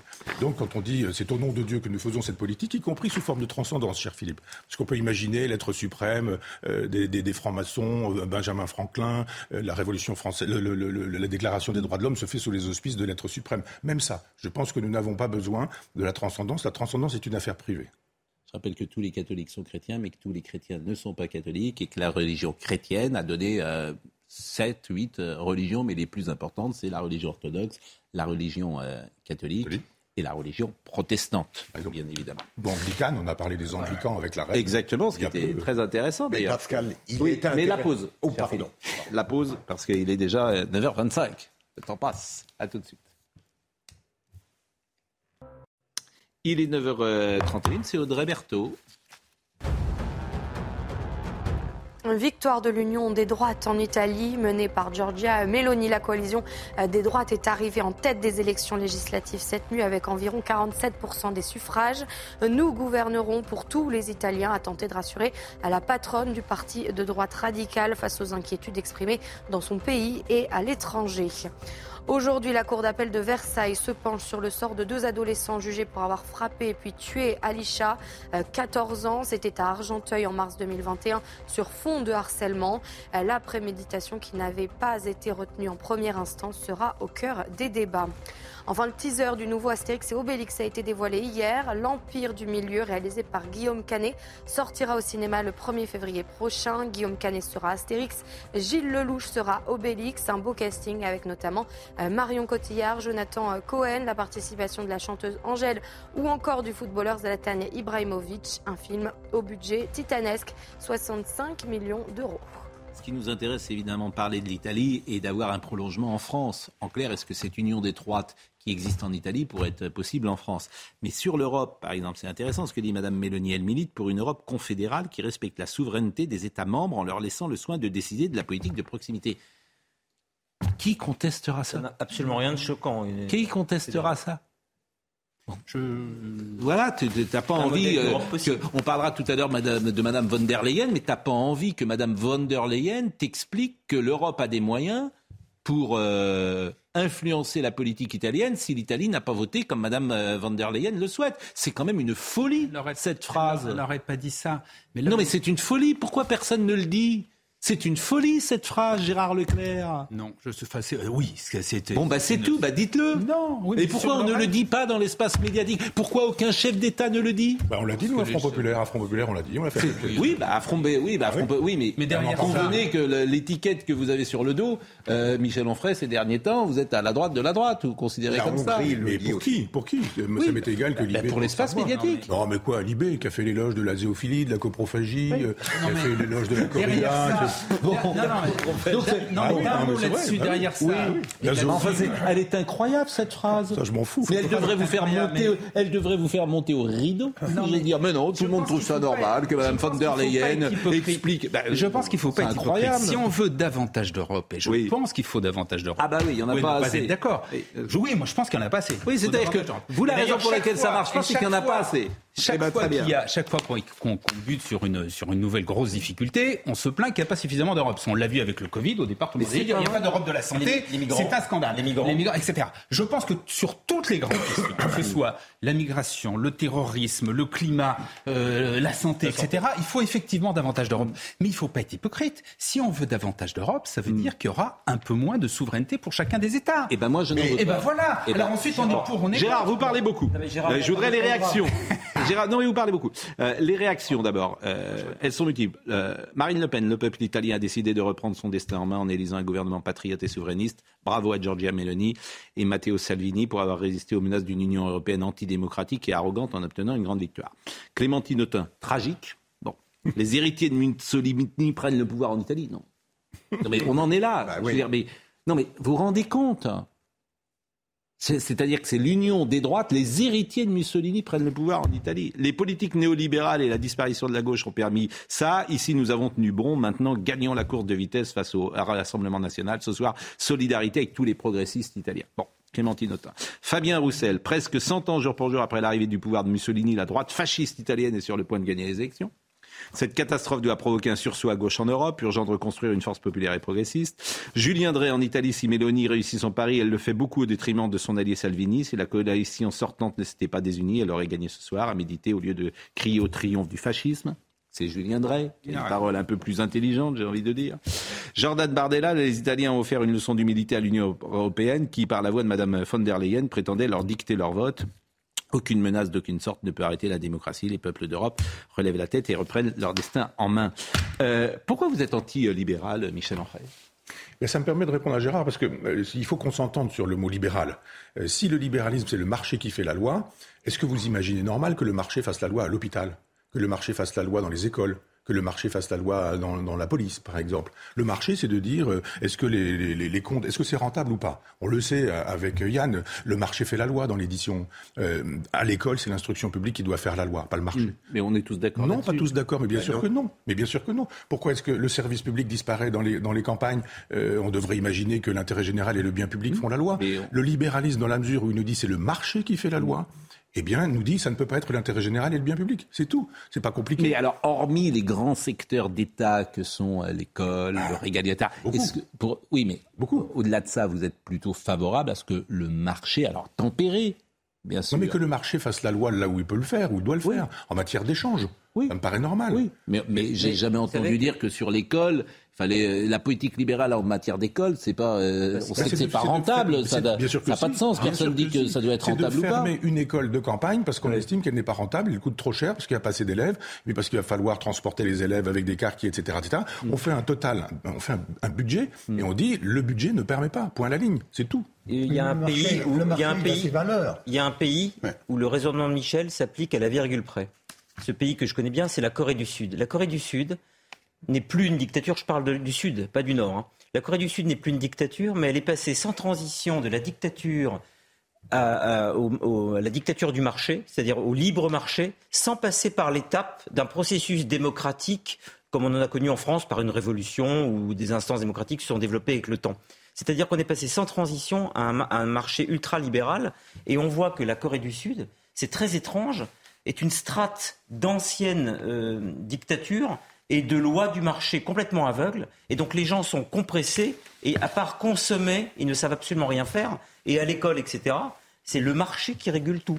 J'avais pas cité Manon Aubry également, après je vous donne la parole, qui a dit terrible, le néofascisme s'installe à nos portes avec la victoire de Mélanie en Italie, la poussée du poison réactionnaire, xénophobe et autoritaire se confirme partout en Europe. L'alerte est sérieuse, il nous faut construire une alternative de gauche du rupture comme antidote. Mais voyez, cette, sur cette ligne-là, ce que dit Manon Aubry, moi ce qui m'ennuie, c'est que l'espace médiatique, le journalisme en France, il est plutôt sur cette ligne-là. Ce que j'entends depuis ce matin sur les... Télévision et, radio, euh, euh, comment dire, ensemble, il est plutôt sur ce petit milieu là journalistique, il est plutôt sur cette ligne-là. Oui, le marché, il a ses valeurs, et de plus en plus. 10 à 20 des investissements publicitaires des grandes marques du monde sont là pour défendre des valeurs. Aujourd'hui, c'est la tarte à la crème de, de, la défense du monde, et euh, heureusement qu'elle est là. Mais il n'y a plus euh, aujourd'hui une entreprise qui n'essaye pas, euh, à la fois en interne et à la fois en externe, à la fois dans ses produits, à la fois dans sa communication, euh, d'exprimer une valeur. Mais ça, c'est une ruse de la raison. Oui, mais Jacques, Jacques, pardonnez-moi, euh, parce que le capitalisme récupère tout. Y compris le oh, wokisme. mais, mais, les entreprises, elles n'ont pas de conscience, si vous me permettez. Oui, euh, elles font ça parce que c'est dans l'air du temps. Par exemple, ça va être intéressant. Il y a la Coupe du Monde de Qatar. Est-ce que les publicitaires vont aller à la mi-temps des matchs de l'équipe de France et des autres matchs placer leur pub? Ben, Je vous dis qu'il va avoir euh, un mouvement d'ici deux mois mais bien sûr. où certaines entreprises vont dire moi je ne souhaite pas mais euh, mettre, mais, je ne souhaite pas. Mais moi je n'irai pas au Qatar, bien sûr. Mais c'est ça rien. Oui, mais la le publicitaire que vous êtes, vous diriez à vos annonceurs de ne pas mettre de publicité pendant un match de l'équipe de France au Qatar? Non, ils sont libres de, Non, mais vous, vous en pensez quoi? Ah, mais moi, je pense qu'il euh, faut faire un certain boycott de, ces Olympiques. Pascal, Pascal là, on parle. Passe pas à la télévision. On ne va pas empêcher les gens de regarder. Le, non, mais vous, ça m'intéresse. Mais, Pascal, vous parlez d'un truc très juste. Vous dites que c'est un tollé dans le milieu journalistique, etc. Bon, très bien. mais euh, est-ce que vous avez l'impression, parce que c'est la vraie question, que c'est un tollé au milieu des instances européennes? J'ai pas du tout l'impression que dans les instances européennes, ces, résultats d'élection dérangent grand monde. C'est gestion des affaires courantes. J'ai l'impression, Vincent Arouet disait un truc très juste sur Europe 1 ce matin. Il dit à la machine à café dans les instances européennes, on continue à discuter comme si de rien n'était. C'est une vraie question à se poser. Mais parce qu'elle les a rassurés. Ça a l'air d'être ingéré par la machine. Non, mais euh, je, si je peux revenir une seconde sur le marché dont parlait Michel tout à l'heure, euh, j'entends bien que l'école ou la santé ne peuvent pas être soumises euh, au marché tel que vous l'entendez, mais est-ce que ça veut dire qu'on ne parvient pas à trouver un système qui à la fois garantit une efficacité dans ces services publics et euh, l'abandon d'une notion un peu sommaire et vulgaire du marché. Moi, ce qui me frappe, c'est qu'on élimine un certain nombre de valeurs du mérite, de la récompense, et qui pourraient s'associer à un marché intelligent. Euh, comment fait-il qu'on n'y parvienne pas? Non, mais c'est un packaging, c'est l'ensemble quand même. C'est-à-dire que quand on nous vend l'Europe de Maastricht, on nous vend le wokisme, on nous vend l'islamo-gauchisme qui est un islamo-fascisme. Je veux dire que même tous ces gens-là qui sont en train de dire on crie au fascisme, le fascisme est à nos portes, c'est quand même sidérant. Ils sont en train de parler peut-être du fascisme de cette dame quand elle avait 15 ans, mais ils oublient quand même qu'aujourd'hui, ils défendent un islamo-gauchisme qui est un islamo-fascisme. Antisémite, antisioniste, misogyne, phallocrate, pourvu que ça se fasse au nom de l'islam. Donc il y a un moment donné où ces gens-là devraient se calmer un peu. Donc c'est quand même ce libéralisme-là, c'est une espèce de machine de guerre pour faire avancer le wokisme. Vous, savez quand même bien que les publicités ne vendent pas des voitures ou ne vendent pas euh, des, pains au chocolat. Elles vendent de l'idéologie. Quel est le statut de l'homme blanc dans la publicité? C'est un imbécile, abruti, un pauvre type. Le provincial, quand il vend du fromage, c'est un beauf. On en voit de moins en moins. Là, vous êtes un peu. Le statut... ça, c'était vrai il y a 10 ans, il y a 20 ans, mais plus du tout maintenant. Non, non, on en parle. Ah ben, regardez, les on va les commenter. beaucoup de progrès. On vend l'hybridité, par exemple. On vous vend une voiture hybride, mais c'est l'hybridité qu'on vous vend. Il faut être hybride pour le marché. Hmm. Le 20e siècle, ce sera le siècle, le 21e, ce sera le siècle de la réification, transformation de tout en objet, L'hybridité qui va révolutionner euh, le marché automobile, c'est une formidable valeur. Bien sûr qu'il faut être hybride. ah, bien sûr qu'il... Mais évidemment. Ah, mais, il ne faut pas être monolithique. Bon, avec plusieurs. Mais euh, n'être pas monolithique, mon cher Jacques, ça ne veut pas dire qu'il faut être hybride sans identité. Ah, mais, Sinon, c'est un peu inquiétant. C'est une partie de l'identité. Bon, écoutons euh, Ursula von der Leyen, parce qu'elle a choqué beaucoup de gens. Je pense que c'est une c'est la meilleure contre-publicité à l'Europe. L'arrogance de cette femme, sa suffisance euh, est, effrayante et personne ne Mais pourquoi tu ne l'invites pas mais pourquoi je l'invite pas J'invite plein de gens, ils veulent pas, venir. Elle ne viendra pas. Et tous ceux qui veulent venir. elle, a, trafiqué un peu son CV. Euh, J'ai cru voir ça, qu'elle avait fait savoir qu'elle était diplômée de Stanford alors qu'elle y avait fait un petit stage. Euh, j'ai cru comprendre qu'il y avait une polémique sur ce sujet-là. Oui. Bon. Alors écoutons-la et ce qu'elle a dit, parce qu'il faut vraiment que les gens votent comme elle a décidé qu'ils doivent voter. On verra si les choses deviennent compliquées. J'ai parlé de la Hongrie et de la Pologne. Nous avons des outils. La démocratie est un travail constant. Nous n'avons jamais fini. Ce n'est jamais sûr, vous savez. Vous le mettez dans une boîte et vous le gardez. Mais la question est de savoir comment les gens défendent la démocratie. Nous verrons le résultat des élections en Italie. Nous avons également eu des élections en Suède. Mon approche est que, quel que soit le gouvernement démocratique qui est prêt à travailler avec nous, nous travaillons ensemble. Nous avons des outils. Ah oui Oui. nous avons des Avec outils. un silencieux. en fait, elle est sur la ligne d'Emmanuel Macron pendant les deux, pendant les deux tours qui avait effectivement expliqué que Marine Le Pen était fasciste. Je, le fais en raccourci, hein, je le fais. et le problème, Pascal, ça n'est pas de savoir comment les gens défendent la démocratie, c'est de savoir ce qu'elle met dans le terme démocratie, parce qu'on a des notions très diverses, et notamment sur l'état de droit, mais je ne vais pas en parler maintenant. Euh, chacun a sa conception de la démocratie qui mm. vaut largement parfois celle développée par Ursula oui, mais alors, la, conception de la démocratie, par exemple, et on va en parler, des antifas à Rennes, bah, c'est d'empêcher Jordan Bardella de parler. Mais quand effectivement, tout ça est logique, quand on est sur la position de Marine, euh, Martine, euh, de Manon Aubry, pardon, quand on dit terrible néofasciste s'installe à nos portes, etc., bah, on justifie les antifas d'une certaine manière. Bien sûr. On justifie, et l'espace médiatique Il y a quand même une différence entre la marche sur Rome et des élections légales qui, qu'on le veuille ou non, euh, sont, je correspondent à un, processus démocratique parce qu'elle dit la démocratie est un travail constant et c'est aussi peut-être le paradoxe de la démocratie, c'est que là, l'extrême droite en Italie a été démocratiquement élue. Mais là, on va parler des incidents. ne peut pas reprendre son jeu quand les résultats ne lui conviennent pas. On va parler des incidents qui ont éclaté dimanche à Bruz, BRUZ, près de Rennes, entre les forces de l'ordre et 200 manifestants de l'ultra-gauche, bon, qui ont tenté de s'opposer à la réunion euh, publique de Jordan Bardella. Mais s'il y avait une réunion euh, publique de Jean-Luc Mélenchon et que vous aviez eu euh, des générations identitaires, que sais-je, qui a été dissous d'ailleurs depuis, ou des militants de l'ultra-droite, mais ça ferait la une des journaux. C'est votre grand jeu de toujours intervertir. Mais non, mais ça serait la une des journaux, ça, serait la, bête immonde est là. Là, Jordan, un déplacement dans le cadre de... Là, les antifas, ils ont tous les droits. Ils ont eu le droit d'être dans la zone à Nantes, euh, dans la ZAD, pendant des années sans que personne vienne les chercher. Ils ont le droit de manifester à Nantes, ça s'appelle Nantes révoltée. Ils ont tous les droits. Et personne ne dit rien, et la police n'y va pas. Bon, bah d'accord, la police ne va pas au contact. à quoi il faut ajouter sur Nantes que vous vous souvenez? Que Hollande avait fait faire un référendum, que le référendum a été euh, perdu pour les zadistes et qu'on a donné raison aux zadistes. C'est-à-dire qu'on a jeté le référendum à la poubelle, comme on l'a fait en 2005 et comme on l'a fait en 2008. Alors on dit bru et pas bruse, paraît-il. Ah bon. me dit quant, à, la démocratie de cette dame, je veux dire, quand même, revenons à l'étymologie, c'est quand même le pouvoir du peuple, par le peuple, pour le peuple. Ces gens-là ne veulent jamais qu'économiser les peuples. Les peuples sont toujours en trop. Nous savons ce qu'il faut faire, le cercle de la raison. Si vous votez bien, on vous aidera. Si vous, si vous votez mal, vous allez voir ce qu'on va vous faire. Et souvenez-vous de ce qui s'est passé en Grèce, avec Tsipras, euh, cette façon qu'il a eu d'en de, de, rabattre, parce que finalement, euh, il est aujourd'hui en train de défendre ce qu'il a combattu pour arriver au pouvoir. En tout cas, à Bru, on a vu les images. Voilà, le meeting de Jordan Bardella, violence d'extrême gauche. Évidemment, personne ne, dit rien, euh, ou en tout cas ne, souligne ça, sauf euh, il y a quelques réactions euh, effectivement de, politique, mais ces réactions sont plutôt à droite. Et euh, qu'a dit Jordan Bardella D'ailleurs, il a réagi. Les milices antifa ont réussi à accéder à la ferme où devait se tenir notre mythique. Un cocktail Molotov a été lancé contre l'une de nos voitures qui a pris feu. C'est un véritable scandale dont est directement responsable le préfet d'Ille-et-Vilaine. On ne dit rien, Pascal, et ce qui m'intéresse, c'est d'entendre les réactions, c'est de dire Ah, il y a eu ça, mais c'est pas grave, le meeting a pu avoir lieu normalement. Bien sûr, les antifas. Euh, je voulais vous faire écouter, avant de passer à la laïcité à l'école, à M. Bayou à Nantes également, parce que vous êtes au courant de ce qui s'est passé à Nantes. Une jeune femme de 40 ans a été violée par trois migrants.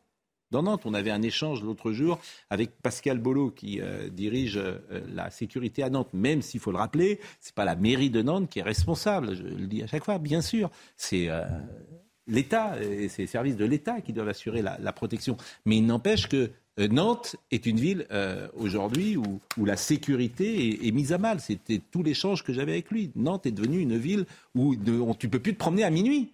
C'est ça la réalité de Nantes. Tu te fais violer. Tu peux te faire violer en tout cas par euh, trois migrants qui, ont rien qui ne doivent jamais être là. Mais on verra le sujet dans une seconde. Mais je voulais vous faire écouter ce qu'a dit Boilem Sansal, puisque vous avez parlé tout à l'heure de, l'islam. Il était hier avec Ivan Rioufol et il a expliqué que l'islam avait tétanisé le monde. Écoutons-le. L'islam a tétanisé le monde. Il est là, il, euh, personne n'ose le combattre. Personne. Alors, on, travaille à la périphérie, l'islamisme. Euh, Pourquoi on n'ose pas le combattre? Mais c'est une religion. C'est une religion qui représente un à laquelle adhèrent un milliard huit cent mille euh, personnes dans le monde et qui est en plein éveil, qui, qui retrouve son énergie, qui, est offensif et qui n'a peur de rien qui n'a peur de rien. Mourir pour, euh, pour euh, les, les, gens les plus radicaux, c'est une, une gloire. Et, en face, il n'y a pas la même détermination. Parce que voilà, pour qu'un combat soit déjà, euh, on, va dire, intéressant, il faut que les deux parties soient de la même force. Si vous mettez deux boxeurs dans un ring, il faut qu'ils aient un peu. Mais en face, il n'y a rien. Est-ce qu'il a raison ou pas? Est-ce que l'islam a tétanisé le monde?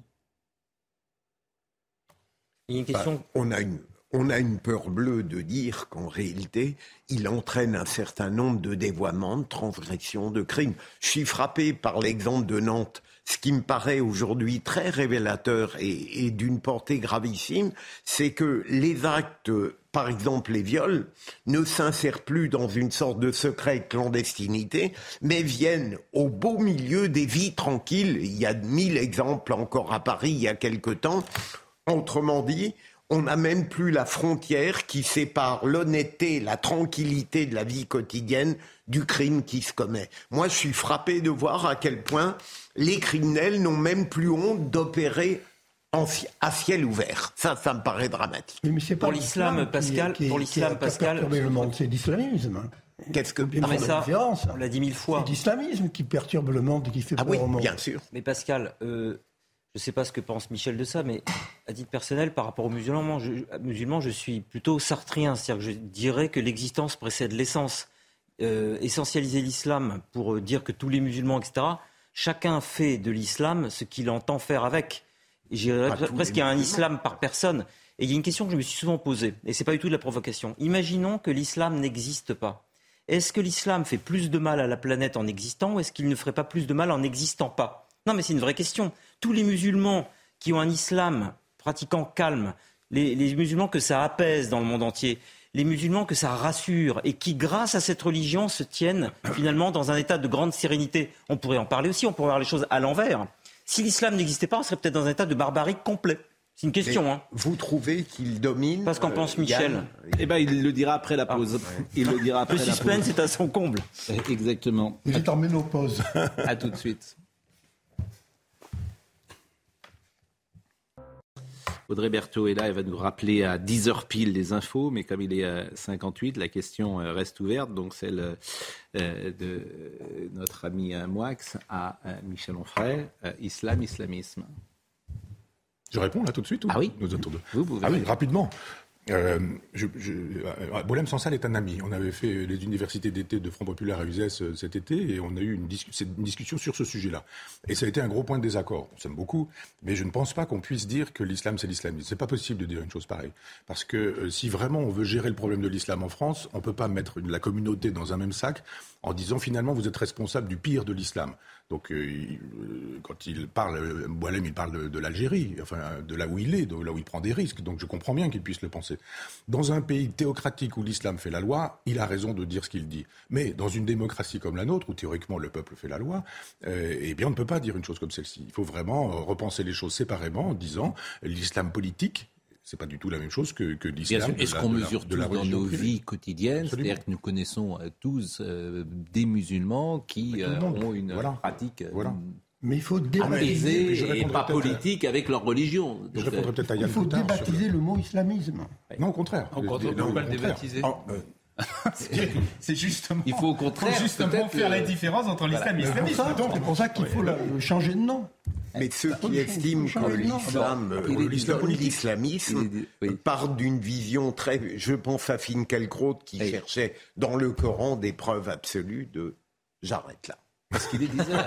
Parce qu'en fait, vous, vous n'avez toujours pas compris la, mécanique de notre mais si, mais comme vous m'avez donné licence de parler, moi, c'est pas grave. parce que moi, je vous aime beaucoup. Euh, je vous aime beaucoup tous. Et vous voyez, j'ai coupé net. Net. voilà. Et c'est Audrey Berthaud parce qu'il est 10 heures. Le prix du paquet de cigarettes va augmenter comme l'inflation, annonce ce matin de la Première ministre Elisabeth Borne. Vendredi, les échos avaient indiqué que le gouvernement envisageait d'indexer sur l'inflation les droits d'assises sur le tabac, cet impôt indirect perçu sur la consommation. Il y aura donc une hausse de 70 centimes environ par paquet de cigarettes. On en sait un peu plus sur les pirates informatiques auteurs de la cyberattaque contre l'hôpital de Corbeil-Essonne en août. Il s'agit d'un groupe russophone. Ils ont mis à exécution leurs menaces en divulguant les informations de santé euh, volées, dont les numéros de sécurité sociale euh, de certains patients. L'hôpital, situé au sud de Paris, assure la couverture sociale de près de 700 000 habitants de la Grande Couronne. Enfin, un diamant rose géant, une pierre très rare, va être mise aux enchères à Genève au mois de novembre. Il pourrait se vendre jusqu'à 35 millions de dollars. Avec plus euh, de 18 carats, c'est le plus gros diamant rose de cette qualité jamais mis aux enchères. Il a été monté, vous le voyez, sur une bague avec de part et d'autre des diamants blanc. C'était votre main euh, qui était à l'écran?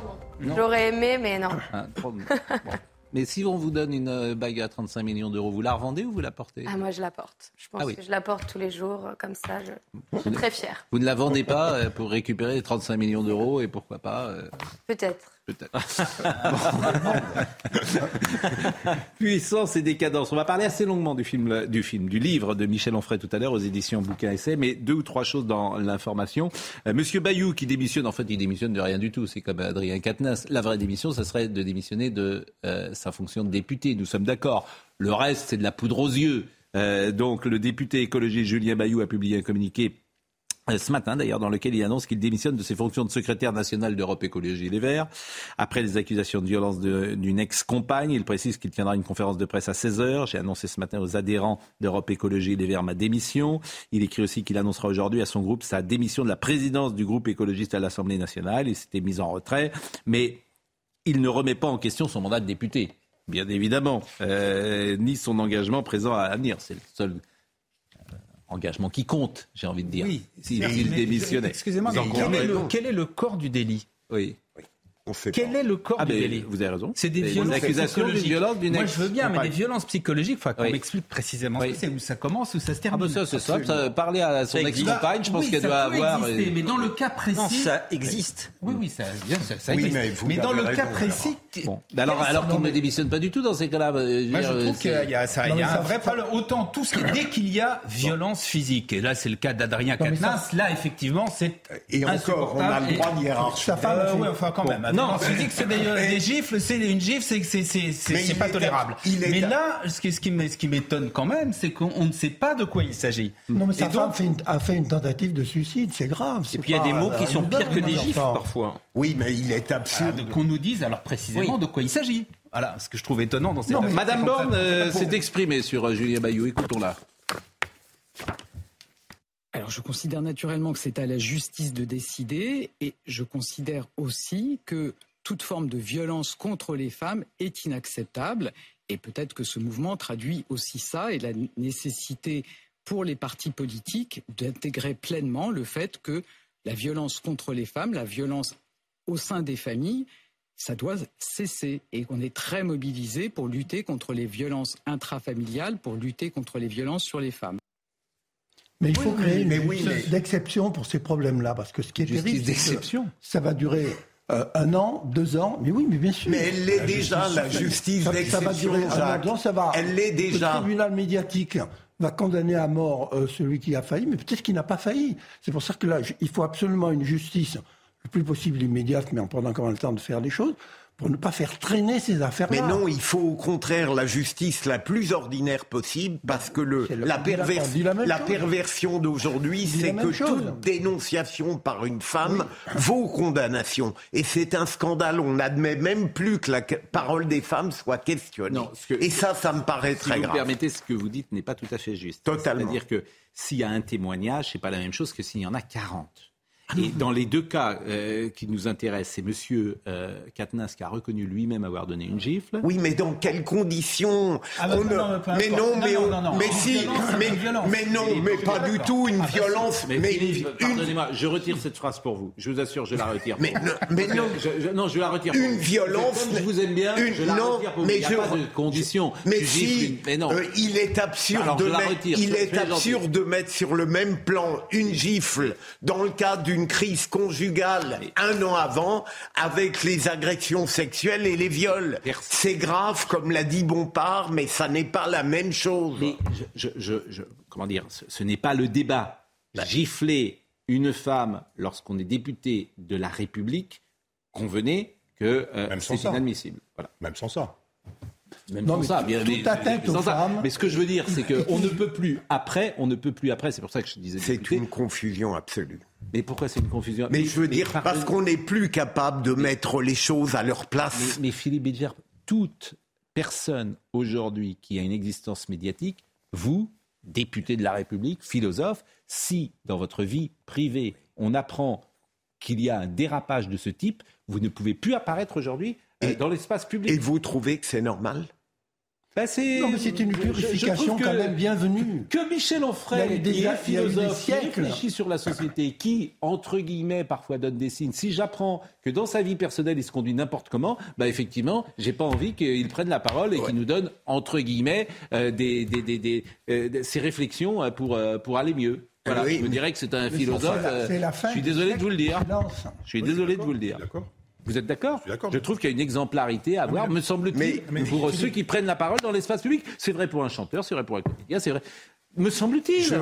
Mais je, dis, je dis simplement qu'on n'a pas le droit de mettre tout sur le même mais plan. Mais personne ne dit ça. Ah ben si, j'ai cru comprendre personne en entendant. Ah ouais, non, une violence, c'est une violence. Personne... physique. une violence. Là où, là où j'ai un tout petit doute, c'est effectivement la violence psychologique qui non. existe, bien évidemment, mais dans le cas précis, on ne sait rien. C'est là, c'est ça qui me. Il y a des gens qui se suicident à cause de violences psychologiques. Bien sûr, bien sûr. Non, est-ce que c'est je dis à Marine, si je pouvais avoir le chrono devant moi, ça m'arrange. Nantes. Et pour lancer le sujet de Nantes, je voudrais euh, vous lire le petit tweet de Caroline de Haas qui m'a vraiment ah fait bah, rire. là, on est tranquille.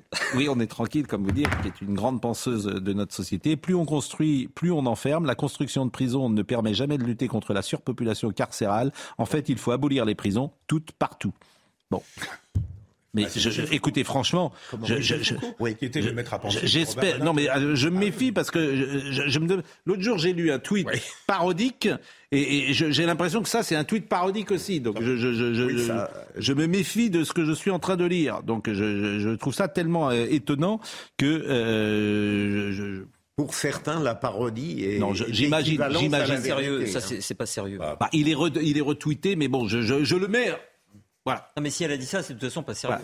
C'est Amin El Khatmi, euh, oui, abolissons toutes les prisons et libérons les violeurs, les pédophiles et les criminels qui s'y trouvent. C'est lui qui a mis en perspective ce tweet lui-même. Mais je prends des gants parce que je, je, m'étonne si c'est. Je m'étonne. Tiens, je demande à Marine Lançon d'ailleurs de vérifier. Je bon. Je peux, Pascal, dire deux mots à, oui. Philippe, parce que je pense que c'est le triomphe de Sandrine Rousseau, cette histoire, Julien Bayou.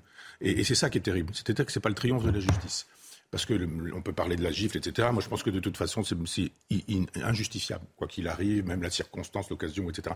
Mais c'est que la dénonciation se fait par Sandrine Rousseau, qui nous explique, parce qu'on n'a pas entendu cette, dame, on ne sait pas ce qui se passe. Pas demandé, euh, elle a juste dit ça, et puis elle obtient ça. C'est-à-dire c'est le tribunal révolutionnaire médiatique en lieu et place du tribunal réel. C'est pour ça que, Jacques, je ne suis pas d'accord avec l'idée qu'il faudrait une juridiction d'exception. Il faudrait juste que la, juridiction qui existe actuellement se saisisse de ce genre d'affaires et que très rapidement des décisions soient prises, mais, qu'elles ne soient pas prises sous le coup de, de dénonciation. Je, ne dis pas le contraire. Je ne dis pas le contraire. avançons. Et euh, euh, Marine Lançon a vérifié, et moi aussi, parce qu'il y a un petit euh, il y, a une petite pastille bleue sur, qui signe que c'est certifié le tweet de Caroline Delas n'est pas parodique. C'est pour ça que parfois on peut. Là, je, pensais, je lisais ça en disant qu'il était parodique, et ben non. Là, c'est le contraire de. on aurait dû plus on construit, plus on enferme. Euh, la construction de prisons ne permet jamais de lutter contre la surpopulation. En fait, il faut abolir les prisons toutes. Elle arrive à se parodier elle-même, c'est ça qui est extraordinaire. Non mais, je vous assure, et, ces gens-là ont, de l'influence dans la société. mais attendez, c'est une théorie qu'on trouve chez Michel Foucault dans un livre qui s'appelle Surveiller et punir, années 75. Voilà, et c'est la thèse des gauchistes de cette époque-là.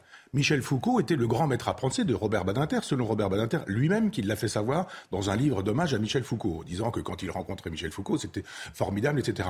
C'est simplement tout haut dit ce que pense la, gauche tout bas. Vraiment, je pense vraiment que euh, elle, le croit parce que c'est doctrinalement chez Michel Foucault. Michel Foucault repartant aux États-Unis avec la cancel culture, et ça nous revient ça nous revient sous cette forme-là. Et quand on pense que Caroline de Haas est allée donner des formations à certaines institutions comme le Conseil d'État, par exemple. Oui. Oui. Ou Télérama, où elle a obtenu la tête de journaliste, si je me souviens bien, sous prétexte effectivement de, que les dénonciations étaient des vérités et des paroles d'évangile. Nantes. À Nantes, trois hommes en garde à vue après l'agression et le viol d'une femme en pleine rue. Samedi matin, les trois suspects sont toujours en garde à vue dans le cadre de l'enquête confiée à la Sûreté départementale. Les deux suspects âgés de 27 ans et de nationalité soudanaise sont placés en garde à vue, tout comme le troisième suspect. Ils sont titulaires d'un titre de séjour régulier. Deux seraient déjà connus de la police. Voyons euh, le sujet de Thomas Chamac.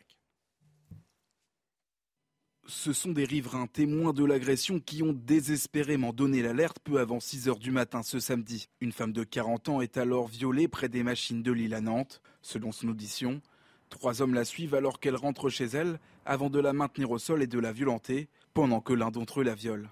C'est un acte odieux. Moi, je suis, euh, euh, j'habite juste à côté de l'endroit où ça s'est déroulé. J'ai euh, trois filles. Et vous vous rendez bien compte que hier matin, lorsqu'on a appris ça, bien évidemment, c'était extrêmement bouleversant. Il faut absolument que la justice soit rendue, qu'elle soit très ferme, pour que le message que l'on passe vis-à-vis euh, de ces gens-là, c'est qu'ils ne sont pas les bienvenus à Nantes. Les trois suspects de nationalité soudanaise interpellés sont en situation régulière. Deux sont âgés de 27 ans et un de 41 ans. Je suis étonné qu'on renouvelle un titre de séjour à des gens qui sont connus des services de police euh, pour euh, des, faits euh, de matière pénale. Donc, c'est clair, quand on vient en France pour faire des victimes, quand on vient en France pour créer du désordre, on doit être expulsé. L'enquête a été confiée à la Sûreté départementale de Nantes. Les suspects placés en garde à vue devraient être déférés ce matin devant le parquet si vous suivez notre émission euh, régulièrement, je dis que Nantes est devenue une ville insécure. C'est une ville que je connais bien, qui a complètement changé. On a eu Pascal Bolo qui l'a joint à la sécurité la semaine dernière. Évidemment, c'est pas forcément lui qui est responsable. Ce n'est pas non plus euh, euh, Madame Johanna Roland qui est directement responsable, puisque la sécurité dépend de l'État, bien évidemment. Mais que le déni parfois qui existe chez ces hommes politiques et notamment à Nantes, ça a pu exister. Et c'est grâce aux caméras de sécurité pas de caméras de surveillance, pardon, que euh, les violeurs présumés ont pu être identifiés et rattrapés. Caméra que refusait Jean-Marc Ayrault. Mais bien évidemment, et on l'a dit, redit euh, ici. Mais euh, trois violeurs, il y avait écrit en dessous. Rien à faire sur le sol français, pardonnez-moi, qui n'ont rien à faire sur le sol français. Bien sûr. C'est quand même un vrai problème. Alors je veux bien que si euh, on, combatte l'immigration, on soit euh, taxé d'extrême droite, mais si vous êtes le père de cette jeune fille qui a été violée par trois Soudanais, peut-être que vous allez voir les choses de manière un peu différente. Mais tout simplement, il faut rendre notre état de droit différent le rendre efficace. Mais je... Arrêtez de le mettre simplement au service des transgresseurs. Il faut surtout changer de logiciel, si vous me permettez. Bah oui, mais c'est tant qu'on n'aura pas changé vous le dites plus élégamment que moi. Je pense qu'il faut changer de logiciel. C'est la même chose. Bah, c'est le, logiciel Michel Foucault qui a généré euh, Caroline de Haas. Oui, mais euh, il faut une autre politique pénale. Si la gauche voulait s'honorer de penser un peu aujourd'hui, elle devrait pouvoir penser au-delà, un post-Foucault pour le coup. Bon, très bien. Michel Onfray, on va pouvoir discuter de votre bouquin. Puissance et décadence. Ah le mot décadence vous met dans cet état ou le mot puissance? La façon qu'a eu la France macronienne de montrer son incapacité à protéger le peuple français pendant la crise du coronavirus et au contraire son ardeur à, l'exposer, voire à le sacrifier, mais également l'impéritie partagée par la classe politique officielle de droite et de gauche, libérale ou antilibérale, inaudible et incapable de proposer quoi que ce soit qui protège un tant soit peu le peuple français. Voilà qui démontre que la politique doit devenir l'affaire du peuple, ce que souhaitaient déjà les Gilets jaunes, spoliés de leur énergie par euh, déjà la clique politique politicienne de droite et de gauche. Mais pardonnez-moi, euh, la France macronienne, elle a protégé euh, d'une certaine manière, pour le coup, le peuple français, demander aux commerçants, demander aux restaurateurs, demander à tous ceux qui, grâce à une politique d'ailleurs que on peut contester, ça a été on paye. Comme ça, on achète la tranquillité et la paix sociale. Du danger de l'extrait parce que j'ai fait savoir effectivement qu'il y a eu plusieurs façons de gérer ou de ne pas gérer la crise, et que je parle là du premier Macron qui a été incapable de dire on empêche les avions chinois d'arriver sur le sol français, euh, on ne met pas de masque parce que ça ne sert. Ah non, mais là, parce que est-ce que tu peux considérer que, c'était au départ et que là il y avait, j'entends bien, euh, on ne savait pas précisément euh, comment ça allait. Le meilleur de Macron a été le moins macronien. Le meilleur de Macron, c'est au moment où il dit bon, l'Europe, on, on, fait un pas de côté, on va faire une politique française, souveraine, on va penser aux Français, on va les protéger. Et, ce, Macron-là. Oui. Ah oui non, ah mais... Ah oui, mais vous retenez que celui-là. Non, c'est vous qui avez retenu cet extrait dans ah un bon. texte. dans un texte de 20 pages. Donc, euh, oui. mais bon. Donc vous, ça veut dire le contraire de ce bon. Au contraire, moi je pense que là on avait la preuve que quand on faisait une politique souverainiste, on pouvait vraiment protéger les Français. Oui. Bon, donc vous lui reconnaissez. Sur cette partie-là, oui. D'avoir protégé et peut-être d'avoir trop protégé parce que si on était dans une politique libérale, vous n'auriez plus de restaurant eh ben aujourd'hui. c'est pour ça que je suis d'accord avec ce Macron-là et que je, pense que le libéralisme ne peut pas être l'horizon indépassable. Oui, mais qui va payer maintenant? Eh bien, le contribuable, ça me paraît normal. Et puis, euh, c'est aux fiscalistes de. Ben oui, ça sert à ça, les impôts. Ah bon? Ben, j'en paye, moi j'en paye beaucoup, je trouve ça très bien. Oui, et puis là. Mais ce que je trouve pas bien? Oui, Combien vous payez d'impôts? Je sais pas, parce que là, j'ai un. non, mais je. Alors là, on va téléphoner à mon comptable, je vous assure. mais vous payez un comptable? Ah, Vous êtes riche, hein, si vous ah payez un comptable pour vos affaires. Je ne sais pas compter. Ah, non, mais je ne sais pas compter. Vous savez pas, vous savez pas compter Non, mais Michel est connu dans le monde de l'émission pour de l'édition pour ne pas savoir ce qu'il a sur son compte en banque. Il s'en fou. Ah oui, c'est vrai. C'est important. Mais le rapport à l'argent chez vous, c'est important? Par exemple, vous dépensez, vous dépensez pas, vous vous êtes. Dépensez assez peu. Vous donnez. Enfin, je dépense. Oui, enfin bon, pas rentrer dans le détail. Oui, c'est intéressant de savoir comment millions d'euros sur ton compte, tu aurais exactement la même vie. Ah bah oui. Ben voilà. Enfin, il est quand même très bah, élégant. J'ai trop Heureusement. non, mais c'est ah, vous qui avez offert la bague Oui. Ah oui, ça Mademoiselle. Euh. Bon. Euh, euh, alors bon, euh, plus loin, un néo-féminisme en appelle ces temps-ci à abolir le féminisme à la Beauvoir sous prétexte qu'il est blanc, européen, pour tout dire judéo-chrétien. Il justifie au nom de la tradition clanique et tribale tout ce contre quoi ont lutté les, les femmes du féministe historique du XXe siècle. Ça, c'est très vrai. Vous lisez le, deuxième sexe, très grand livre. Deuxième sexe, première page, pas besoin d'aller plus loin. Dans les 15 premières lignes, la chose est dite. Simone de Beauvoir dit le féminisme, c'est fini, c'est terminé, ça sert plus à rien. Elle le dit. C'est pas comme Caroline de ça moi je sais, je l'ai lu. Et vous avez, euh, vous avez presque 1000 pages du, deuxième sexe pour nous expliquer que la question du sexe, c'est la question de la révolution. C'est pas une question biologique. Elle dit même à un moment donné, les femmes ont des règles, elle parle de l'odeur des violettes, de, violettes des règles, etc. Elle rentre dans la biologie, elle rentre dans la physiologie. Tu parlais tout à l'heure de, de l'existentialisme. C'est l'existentialisme exercé sur le terrain des femmes à un moment donné, qu'est-ce que je pourrais bien faire comme bouquin? Et Sartre dit bah, réfléchissez à cette question de, de, ce qui fait que vous êtes une femme. Et elle écrit ce livre magnifique, qui est historique et, historicisé et universel. Elle dit mais on ne va pas abolir le sexe. On va parler de Madame Badinter pour le coup, parce que Madame Badinter, aujourd'hui, elle mène un certain nombre de combats, et c'est très bien, mais je veux dire que quand elle écrit XY, quand elle écrit l'un et l'autre, elle nous dit abolissons la guerre des sexes en abolissant les sexes. Moi, je pense qu'on peut abolir la guerre des sexes en abolissant la guerre plutôt que les sexes. Eh bien, elle, elle nous fait savoir que l'androgyne est ce vers quoi il nous faut aller pour arrêter la guerre des sexes. Donc, elle n'est pas du tout dans la logique de Simone de Beauvoir. Et on a oublié ce genre de choses et les thèses de Badinter, et les thèses de Madame Badinter, qui sont des thèses de Michel Foucault, qui produisent aujourd'hui... Elle est revenue, euh, Elisabeth Badinter, sur des positions qui me paraissent plus réactionnaires que, ou conservatrices que celles que vous dites. Probablement. Mais aujourd'hui, elle n'est plus, quoi, il me semble, elle n'est pas vraiment sur cette ligne-là. Par rapport à d'autres, sûrement. oui, ah. mais, ça a produit des effets. L'amour, sur l'amour maternel, sur l'idée qu'il n'y avait pas d'amour maternel, des thèses qu'elle a développées. Donc on ne peut pas semer à un moment donné les fleurs du ah, mal. Est-ce qu'il y a un amour maternel? Pardonnez-moi, mais au XVIIe siècle, les mères, elles n'aimaient pas leurs enfants de la même manière qu'aujourd'hui. Ah, de la euh. même manière, sûrement, mais pas de là à dire qu'elles n'aimaient pas leurs enfants, non. Bah, les confier bah, euh, Franchement, euh, là, il y a discussion. Quand vous, étiez, paysan, vous n'aviez pas les moyens de vous payer des nourrices. Non, mais, Donc, quand Elisabeth Balinter fait l'analyse de l'amour maternel en allant voir du côté de la bourgeoisie, de l'aristocratie, en disant ces femmes ne donnaient pas le sein, elles se payaient des nourrices bretonnes avec des gros lolos, et puis qu'en même temps, etc. Formidable, mais quand on est paysan, comme on fait, on n'a pas les moyens de se payer des nourrices. Ce qui est naturel, ce qui est naturel, ce qui est culturel l'amour d'une mère pour des enfants, euh, il y a une part du culturel, me semble-t-il, puisque euh, d'ailleurs dans, à cette époque-là, tu perdais 3, 4, 5, 6, 7 enfants. Euh, exact.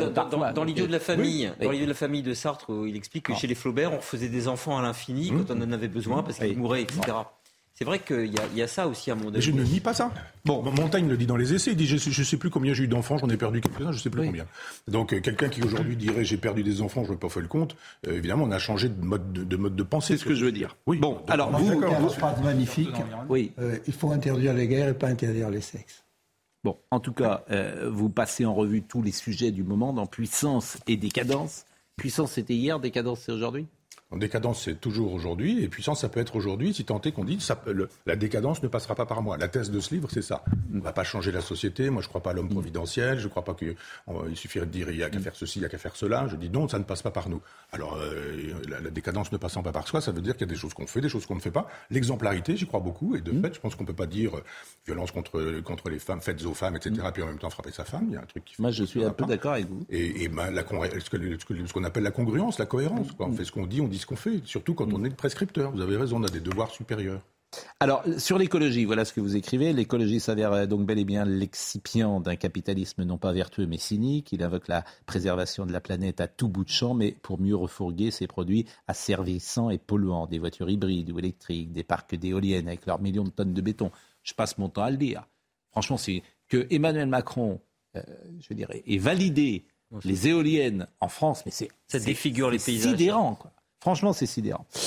Euh, des téléphones portables, des ordinateurs, des produits dits éco-responsables, des vélos électriques avec leurs composants en métaux rares, des panneaux euh, photovoltaïques à durée de vie euh, limitée, fabriqués en Chine au prix d'une incroyable pollution au silicium, de la production bio massivement acheminée par avion, etc., etc.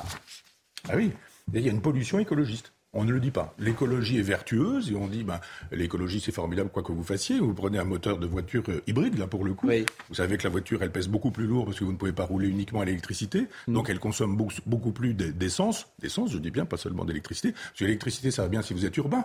Il n'y a aucun problème. Si vous allez de chez vous au plateau ici, vous pouvez avoir une voiture électrique. Mais quand vous habitez en campagne et que vous avez une heure de route à faire, comment vous allez faire pour euh, vous allez vous êtes infirmière libérale en campagne par exemple, vous avez une voiture électrique. Enfin, c'est à éclater de rire. Donc il y a un moment donné où les pales par exemple des, des, éoliennes sont impossibles à, Impossible à Les métaux rares qu'on utilise pour le téléphone et l'ordinateur portable, c'est un ravage de tous les sous-sols africains. Voilà d'ailleurs pourquoi nous sommes présents militairement sur ces pays-là. On dira c'est pour éviter le terrorisme, etc. À mon œil, c'est pour euh, se battre contre les Chinois ont déjà préempté. Oui, mais la solution, ce serait quoi alors Pas d'avoir de, de, téléphone portable ah, mais je, trouve très étonnant que les écologistes ne nous disent pas jetez vos téléphones portables, arrêtez les ordinateurs, ou que même Macron nous dise vous allez baisser votre température plutôt que de dire arrêtez de regarder la télévision, arrêtez de téléphoner pendant une journée par semaine et mettez votre, votre, télévision. Ah, bah c'est difficile de dire aux gens.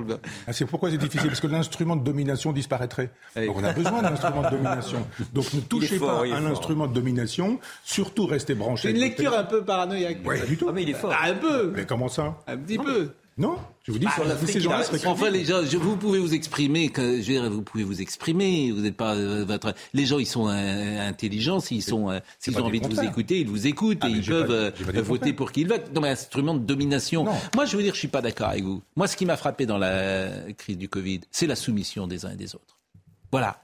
Moi, j'étais pas sur cette ligne-là. Mais les gens, ils sont comme ça. Qu'est-ce que j'y peux? C'est pas l'instrument de. Et il a bien compris, Emmanuel Macron. parce, qu'il y a une part de cynisme chez Non, non mais vous, vous, avez les moyens de payer 135 euros. Si vous sortez et que vous allez dans un resto euh, interdit, vous pouvez payer mais 135 peur, euros. Euh, ils ont peur pourquoi les gens modestes Mais vous vous rendez compte, 135 euros? mais, moi, dans mon village, il y avait des grands-mères à qui on, a, on, a, fait payer 135 euros parce qu'elles avaient écrit leur autorisation pour elles-mêmes. Là, elles l'avaient écrite au crayon à papier. Des fois qu'elles auraient une gomme et qu'elles auraient pu changer l'heure et qu'elles auraient pu être 45 minutes dans le village au lieu de 10 minutes.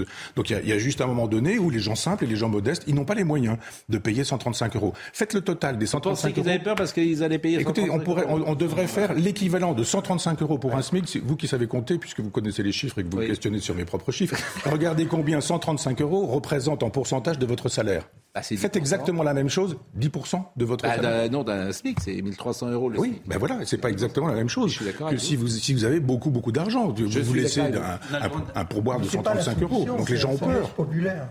Non, il n'y avait pas que des gens modestes qui avaient peur, si vous me permettez. C'est que les gens demandaient des mesures. Exactement, moi je suis d'accord. Mais bien sûr. Ce qu'il c'est pas les 135 euros, 135 euros qui leur posaient problème. Je suis d'accord. qu'on n'allait pas. Mais je suis d'accord. Macron a dit c'est la guerre. Macron, il a dit c'est la guerre. Quand c'est la guerre, vous sortez pas de chez vous. Non, mais c'est la guerre. Mais bon, moi je, bon bref, moi moi ce qui m'a le plus surpris, ce qui m'a le plus surpris, c'est effectivement la réaction des gens. Ce que je n'ai pas aimé, c'est qu'effectivement, il eût fallu dire aux gens soyez courageux et n'êtes pas dans euh, la politique de la demande, si j'ose dire, ce qu'a fait Emmanuel Macron, avec un peu de cynisme, disons-le. Voilà, vous voulez ça, je vous le donne. Bon, je trouve que justement un homme politique, c'est de dire soyez courageux, c'est pas forcément très grave euh, que ce virus, vous pouvez vivre, etc. Bon, il eût fallu, me semble-t-il, être sur cette ligne-là. Mais, bon, peu importe. La France n'a fait que mener la politique qui a été menée partout. Oui. Excusez-moi. Oui, mais c'est pas un hasard. Euh, donc, elle n'est ni magnifique, ni. Euh, oui, enfin, aujourd'hui, aujourd'hui on voit bien qu'elle était, elle était tellement bonne, cette politique, qu'aujourd'hui, on la fait plus alors qu'on est dans le même état qu'il y a un an et demi. La Chine, non, non, mais. Ah, mais la Chine, à quel prix On peut plus payer. Ah, oui, mais oui. Mais vous me faites, vous m'amusez. Aujourd'hui, tout le monde a compris. En fait, on rira dans 10 ans de tout ce qu'on a fait. C'est ça la vérité. Aujourd'hui, les gens sont vaccinés, vous le savez très bien. Donc, c'est ça qui change tout tout le monde n'a pas fait pareillement. On n'en meurt quasiment plus du coup. Non, non, mais tout le monde n'a pas fait pareillement. Regardez la Chine dès le départ. Bah, ah oui, on voit le résultat. Euh, quel résultat? Bah, Ils sont encore aujourd'hui totalement on, sait rien. Bon, avançons sur euh, votre bouquin. Le monde se partage entre. Alors ça, j'aime bien. Le monde se partage entre les tragiques et les naïfs. Les premiers croient ce qu'ils voient. Le spectacle est rarement reluisant. Les seconds voient ce qu'ils croient. Leurs visions sont toujours délirantes. Bah oui. Votre plateau est quand même un endroit où on montre ce qu'il y a à voir. Quand vous avez des gens qui vous expliquent qu'il suffit d'ouvrir les prisons et que tout va bien se passer, vous dites voilà des gens qui, qui, ne voient pas ce qu'ils croient. Euh, enfin si, qui croient ce qu'ils voient du moins pour le coup. Non, c'est l'inverse. Je, suis en train de me perdre. C'est-à-dire les gens qui pensent que le, le réel n'est pas vrai, il est faux. C'est la, la jurisprudence Rousseau. Jean-Jacques, pas Sandrine. Jean-Jacques, il écrit dans le discours sur l'origine de l'inégalité parmi les hommes, il dit commençons par écarter les faits. C'est la gauche. Commençons par écarter les faits. Bah, c'est l'idéologie. Donc on écarte les faits, puis on dit ah il y aurait un homme naturel, il serait gentil, il serait bon, etc. Et on continue. il y a un moment donné où Rousseau dit on écarte les faits, je pose une hypothèse, l'hypothèse devient une vérité, puis après c'est une vérité universelle. Et la gauche est là ce schéma intellectuel. Moi qui suis de gauche, contrairement à ce que disent les journaux coprofiles et zoophiles, euh, je pense qu'on peut... On de, ah, Ah, il y a eu des papiers dans l'IB où effectivement il y a une, dame qui nous a expliqué qu'il fallait en finir avec le sperme de l'homme blanc et que tout était défendable et qu'elle disait masturbation, onanisme, etc. Tout ça très bien. Puis après, elle a ajouté coprophilie, zoophilie, etc. Donc si vous mangez les excréments de votre copain ou si vous sodomisez votre chien, vous êtes effectivement dans la sortie du sperme de l'homme blanc. Donc tout ça est formidable. C'est une dame qui est devenue un monsieur qui s'appelle Béatrice Preciado. C'est publié dans le fameux journal qui s'appelle Libération. Jadis, un journal qui faisait des petites annonces pour la pédophilie et qui défendait. Je pense que vous tout à l'heure, c'est la phrase de ah, C'est l'histoire il est difficile de dire ce que l'on voit, mais il est beaucoup plus difficile encore de, voir ce que l'on voit. Philippe euh, Michel, euh, puissance, décadence, en quoi votre dénonciation de la décadence ne vous situe pas dans le camp de la, du conservatisme intelligent? Ça, ça, ça m'est égal. Conservateur, réactionnaire, de droite, d'extrême droite, fasciste, pas de gauche. Qui me dit ça? Il y a deux ou trois personnes dans ma vie pour lesquels j'avais beaucoup de respect, sont mon père, mon père est décédé, ma compagne qui est décédée, une épouse formidable aujourd'hui. Mais je veux dire, ces gens-là auraient pu me dire, tu es un type qui tourne à l'extrême droite, et, et, je vous assure que j'en aurais pleuré, je me serais dit, il y a quelque chose qui... Mais c'est quoi? C'est Libération, Le Monde qui disent des trucs comme ça. J'en ai rien à faire. Alors si vous voulez que je sois conservateur, moi il y a un truc qui est bien plus important, c'est la France. Vous l'aimez, vous ne l'aimez pas. C'est tout. Après, vous êtes de droite, après, vous êtes de gauche, après, vous êtes musulman, vous êtes catholique, vous êtes. Mais, et ça m'est totalement égal que les gens soient noirs ou blancs, etc. Est-ce que vous aimez la France? Qui est le pays de Rabelais, qui est le pays, j'étais en Bourgogne euh, il y a deux jours, les paysages sont magnifiques, les cisterciens qui ont rendu possible le vin, la chrétienté qui rend possible cette discussion qui est la nôtre, la peinture, ce qu'on appelle l'iconophilie, l'amour des images, ça a été décidé dans un concile, ça, ça a duré des années, c'est incroyable. Défendez cette civilisation qui est la nôtre, défendez la France, puis après, si des gens qui vous invitent à sodomiser votre chien estiment que vous êtes passé à l'extrême droite, moi ça m'est totalement égal, ça, me fait plutôt marrer. C'est dommage que Laurent Geoffrin ne fasse pas. Pardon ça vous est égal d'être récupéré, même dans le bon sens, par des pensées qui ne rejoignent pas profondément les vôtres. Vous dites, vous avez dit à l'instant que vous étiez de gauche tout de même. Moi, ma gauche, c'est le socialisme libertaire du 19e siècle. C'est un socialisme français, c'est celui de Proudhon. C'est celui dont on dit Ah, Proudhon, l'antisémite. Et immédiatement, vous avez dit ça. Ben oui, mais Marx était antisémite aussi. Et Charles Fourier était antisémite. Proudhon, la propriété, c'est le vol. Hein. Oui, mais. Et il a continué après. Ça, c'est aussi un malentendu. C'est comme l'Europe de Maastricht. Vous êtes contre, vous êtes contre l'Europe. La propriété, c'est le vol. Je vous vole deux secondes pour expliquer ce qu'est la théorie de Proudhon. Il dit vous avez l'obélisque de la Concorde. Quand on l'a ramené sur, euh, à, Paris, qu'il a fallu le mettre debout, l'érection, elle, a supposé quoi? Pas l'érection, pas de Proudhon, mais de, l'obélisque. Mm. On dit 200 personnes qui ont travaillé pendant une heure. Mm. Et on a réussi à mettre debout cet obélisque. Et Proudhon dit imaginez une personne qui travaille 200 heures elle va tirer longtemps sur l'obélisque, mais jamais l'obélisque ne sera érigé. Il dit qu'il y a une force de travail qui n'est jamais payée, c'est-à-dire le travail collectif de la communauté des ouvriers, c'est une force qui n'est pas payée, donc la propriété qui produit, qui est le produit de ces fameuses plus-values, mm. qu'il appelle l'aubaine, lui, le droit d'aubaine, il dit c'est le vol. Il ne dit pas du tout la propriété, c'est le vol dans l'absolu, puisqu'il défend la propriété contre le communisme. Donc euh, ça, c'est un lieu commun, excusez-moi, mais dire Proudhon antisémite et Proudhon la propriété, c'est le vol, qui empêche de penser cet homme. Bon, euh, ah, il faut il faut qu'il vienne plus souvent. D'abord, vous êtes On très est quand même plus intelligent à la fin de l'émission qu'au début. Bon, d'abord, vous êtes très en forme ce matin. Première chose, parce que c'est lundi. C'est le vin de Bourgogne. Euh, ben, exactement, vous êtes très en forme, très brillant, très drôle comme euh, d'habitude. Et c'est un plaisir parce que vous frottez les cervelles, comme dit l'autre. Et euh, on peut être d'accord, contester, pourquoi pas. Mais nul ne niera la puissance intellectuelle. De la décadence de, de, ce que vous écrivez. Alors, vous savez qu'on a une nouvelle petite chronique ici, parce qu'on a upgradé cette année quand même l'émission les, cette année, et on fait la Moixothèque. Et chaque euh, semaine, notre ami Moix nous propose un livre classique à lire. Moixothèque.